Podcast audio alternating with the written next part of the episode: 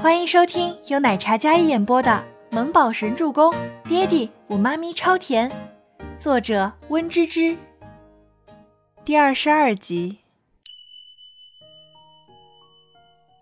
切，鬼知道那老头子是不是听了小瘪三的话，故意整我来着。我说怎么好端端的让我跟去应酬？全喜初偏开头，愤愤的说道。温景逸发现他的神情有些不对，像是在有意避开什么。温润的眼眸看了一眼全喜初，然后敛住。我就说嘛，我待会儿回去就告诉老头子你被他欺负的事情，让老头子看看他那蛇蝎女人生出来的小蛇蝎。全喜初干净帅气的脸上写满了愤愤不平。想他全喜儿以前敢这么放肆，以前。全喜心气的提到了往事，忽然一怔，然后立马闭上了嘴巴。全喜星的澄亮的黑眸亮起了一簇火苗之后，意识到自己说错话了，便立马住口，闷闷的喝了一大口啤酒。以前清欢姐家还没没落的时候，全希儿哪敢这样放肆，早就被清欢姐收拾的服服帖帖的。倪清欢也知道全喜星说的是什么。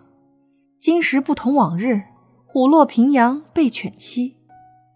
全希儿仗着自己受宠，总是明里暗里的给初初使绊子。他看不过去的时候，总是站出来教训他。清欢，我倒是有个提议，你们家以前不就是从北城迁过来的吗？北城市中心的商业大厦，我有一间非常适合开画室的店铺，不如你们先去北城那边，那边有一间贵族小学，虽然是贵族。但是对于名列前茅的学生，免除学费，还有入学奖学金。木宝自幼就聪明，入学测试的时候绝对没有问题。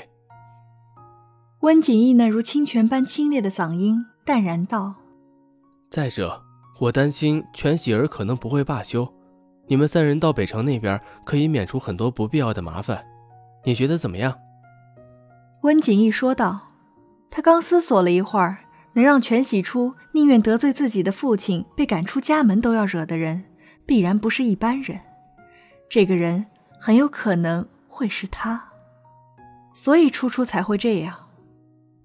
我觉得锦逸哥这个提议很好啊，北辰是你们家的发家地，再者距离也就三个小时车程，我们过去那边也挺好的。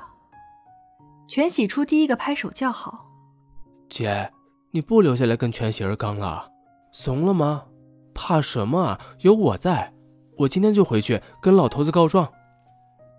全喜心气得握拳，他姐在他心里可是女斗士，家产还没分，怎么能说走就走？全喜心压根不知道全喜初在惧怕什么，在那边没头脑的劝全喜初。全喜初听了有些头疼，说好的双胞胎之间有心灵感应呢。他这个傻弟弟怎么给他挖坑啊？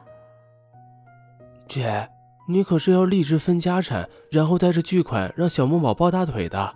这家还没分，你要是走了，老头子一毛钱都不给你，都给那对母女，咱妈怎么算？你这是要气死咱妈，气死我啊！全喜心绝对不放全喜初走，那对母女做这么多，无非就是想赶走他的姐姐，不分家产。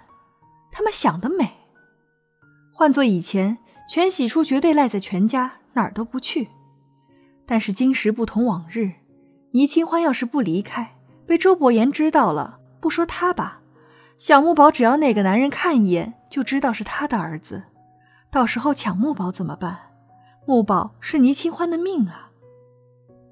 全喜初白了一眼自己的双生弟弟，喂，那是以前，我先得罪了老头子，我不走，不躲躲。老头子一定不会放过我的，当众给了他一个狠狠的巴掌，可见利益在他眼前比他这个女儿重要多了。房间里的小家伙刚才进房门前，偷偷将一个迷你窃听器粘在了桌子底下，此时他戴着耳机正听大人谈话呢。难怪，难怪小妈咪会想躲到北城，原来是跟家里发生矛盾了。但是是因为什么让小妈咪的爸爸如此下狠心呢？小木宝穿着小恐龙睡衣躺在被子里，乌溜溜的大眼睛像是藏着两颗小星星一样璀璨明亮。小家伙那白皙帅气的小脸上，眉宇拧着，显然在沉思。不行，他一定不能让妈咪去北城。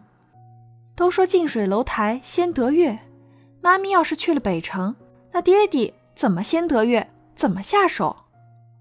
小家伙眉头一皱，这么一想之后，立马从手机里找出微信号。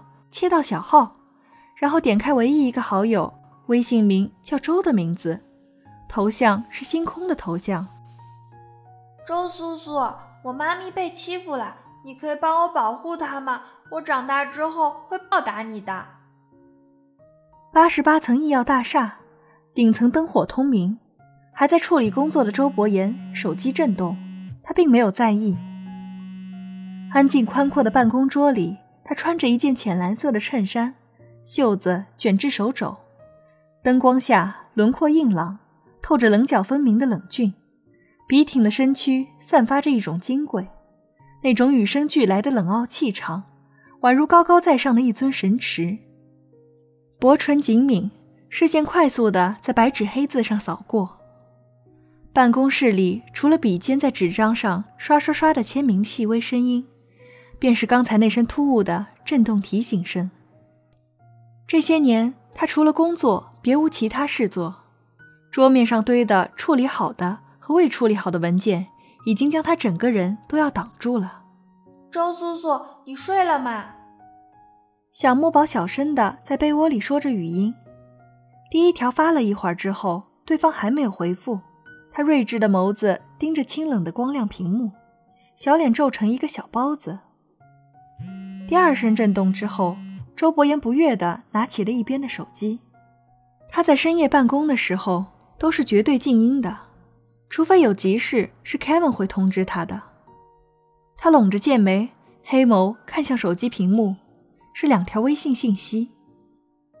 本集播讲完毕，感谢您的收听，喜欢就别忘了订阅和关注哦。